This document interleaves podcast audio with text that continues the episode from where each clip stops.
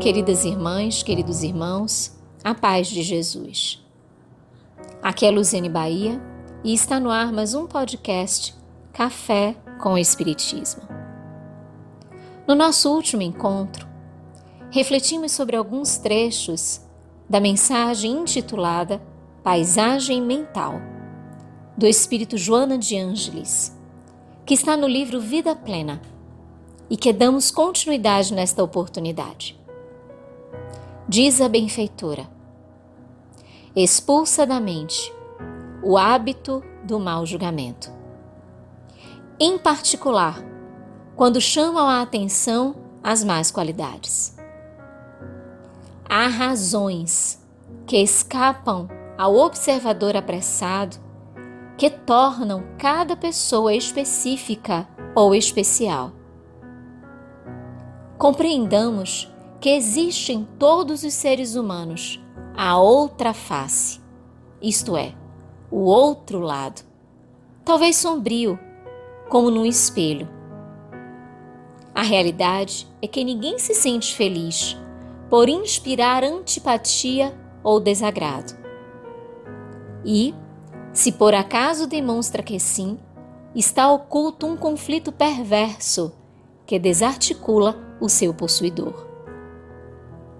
Se observarmos todo o texto, a autora espiritual apenas nos pede um aspecto a não ser realizado: o hábito do mau julgamento. Como o pensamento gera as palavras e os atos, disciplinarmos-nos para não termos o mau hábito do julgamento é nos predispormos a não efetivamente julgarmos. No Evangelho de João, capítulo 8, versículo 15, tem-se a seguinte fala de Jesus em advertência: Vós julgais segundo a carne.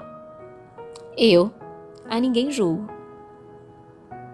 E mais adiante, ainda no Evangelho de João, no capítulo 12, versículo 47 diz: Se alguém ouvir as minhas palavras e não obedecer a elas, eu não o julgo.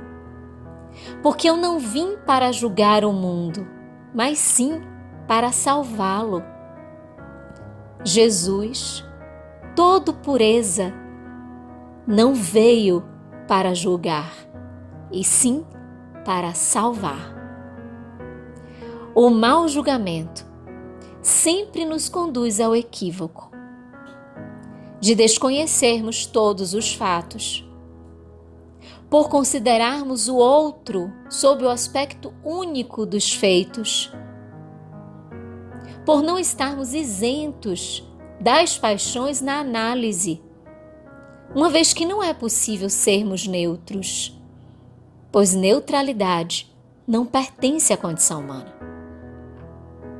Logo, o aconselhamento da veneranda merece de nós um profundo cuidado para não nos permitirmos novos erros e o principal deles, retirar a atenção quanto às nossas ações para sermos fiscais dos comportamentos alheios. É a vigilância para evitarmos novos comprometimentos. E segue Joana acerca do pensamento. Elege os melhores pensamentos. Mesmo quando a situação for extremamente perigosa e negativa. Vive-se num universo de leis inalteráveis que funcionam por automatismos inflexíveis. Se pensas bem no momento mal, torna o clima mental menos denso, portanto, favorável a um resultado inesperado. Esforça-te por ser gentil com todos, pois a gentileza, como afirma o brocardo popular, gera gentileza.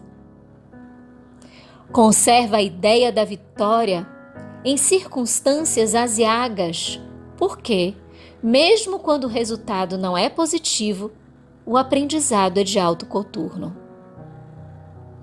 Podemos, a partir do que pensamos, criar um universo otimista, sem fantasias e ilusões, mas em consonância com as leis divinas e as consequências naturais de vivenciá-las em cumprimento. Diariamente, exercitarmos-nos para a substituição do mal pelo bom pensamento e de criarmos mecanismos educativos para valorizarmos as boas ideias, mantendo a nossa memória de uso contínuo sempre ativa de boas reflexões. Assim, com o tempo, vamos modificando o hábito de pensar e, de igual forma, construindo melhores palavras e melhores ações. Afirma Joana.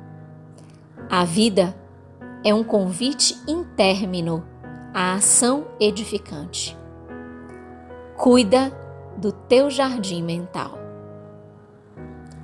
No nosso próximo encontro, finalizaremos as nossas reflexões em torno desta linda e tão atual mensagem do Espírito Joana de Ângeles. Com gratidão imensa no coração, um grande abraço e até o próximo podcast Café com Espiritismo.